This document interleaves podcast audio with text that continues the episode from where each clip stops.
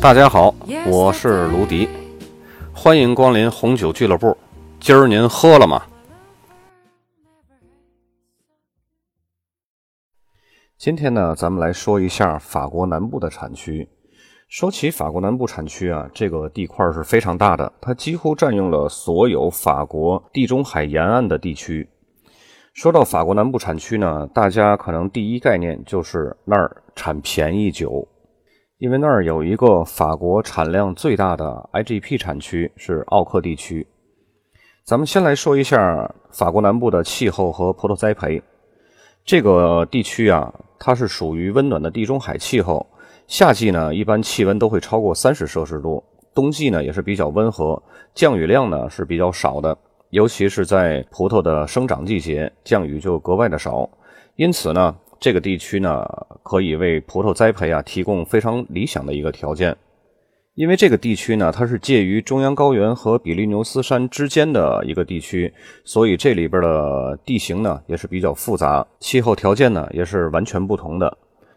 在内陆丘陵地带的种植区呢，明显的它的气温呢要比沿海平原地区呢要低很多，而且这里土地比较贫瘠，排水量呢还比较好，所以呢往往更适合种植出那种优质的葡萄。刚我们在一开始就说过，这里的夏季气温呢经常会超过三十度，但是这么炎热的气温呢，它是怎么样来缓解这个高温的呢？这就得益于北罗纳河谷。开始的那股密斯特拉风，它是从北一直经过南罗纳河谷一直吹过来的。法国南部地区呢，因为它这个气候啊是比较温暖干燥的，所以呢，葡萄栽培的挑战呢就是干旱。但是呢，由于干旱，它这里边儿这种真菌的病害呢，要比法国的其他的任何的一个产区和地区都要少得多。咱们来看一下这儿的葡萄品种啊，先说一下黑色的葡萄品种吧。最重要的是歌海纳和西哈，在这种温暖干燥的夏季啊，非常适合歌海纳的生长，而西哈呢，则需要在温暖比较低的葡萄园里边生长的会更好。我们在上一章的南罗纳河谷里边已经说过，西哈在最炎热的产区是无法生存的。况且这个法国南部这个地区呢，比这个南罗纳河谷它的纬度更低，气温会更高，所以呢，它就需要海拔高一点的地区呢，才可以生长这个西哈。第三个葡萄品种呢，叫加里酿，也是一种这个地区种植比较广泛的品种。这个品种啊，具有天然的高单宁、高酸度、颜色深，但是缺缺点呢，就是果味儿和细腻感不够。不过有一些个老藤的家里酿啊，倒是可以酿出这种比较不错的葡萄酒的。在以往啊，家里酿它之所以盛行啊，是因为它的这个产量非常高。不过现在这个地区呢，它一直很努力的去提高葡萄酒的这种质量，所以呢，家里酿的这种种植面积呢和种植量也在大幅度的减少。第四种主要品种呢，就是神索。神索，咱们在上一章南罗纳河谷里边也有讲到，它在南法地区呢，主要是用于酿造桃红葡萄酒，或者是给这个混合红葡萄酒啊增加这个红色水果的香味儿，就好像在那个南罗纳河谷起到的作用是一样的。第五种重要品种呢是莫尔维德。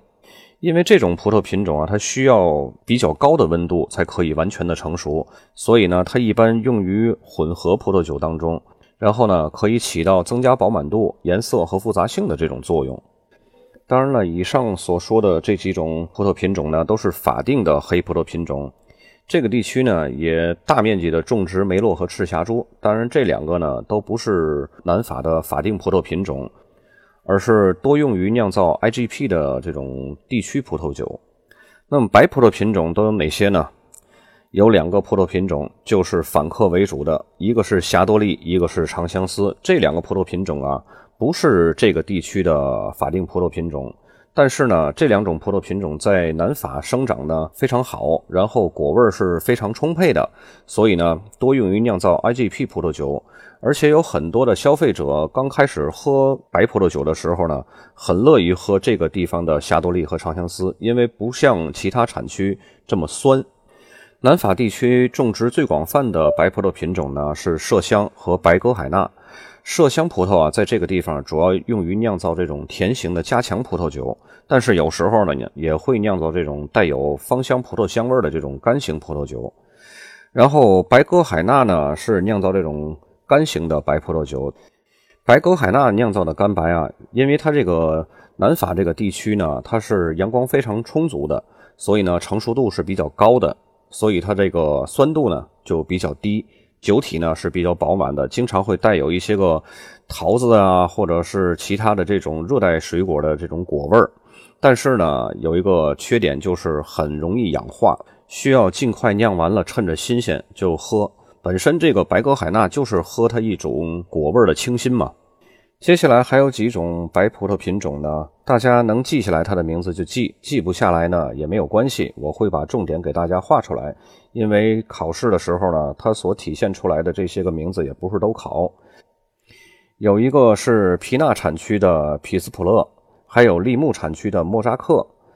鲁西荣的马卡贝奥，普罗旺斯的侯尔，还有朗格多克和普罗旺斯都有种植的克莱雷。在这几种里边呢，比较重点的是皮纳的皮斯普勒，因为这个葡萄品种啊，它算是在这里边比较有名的了。用它酿造的葡萄酒呢，具有这种比较清新爽口的高酸度，还有这种绿色水果和柑橘类水果的一种风味儿。咱们这期就到这里，下一期咱们继续法国南部，下一期是法国南部的产区。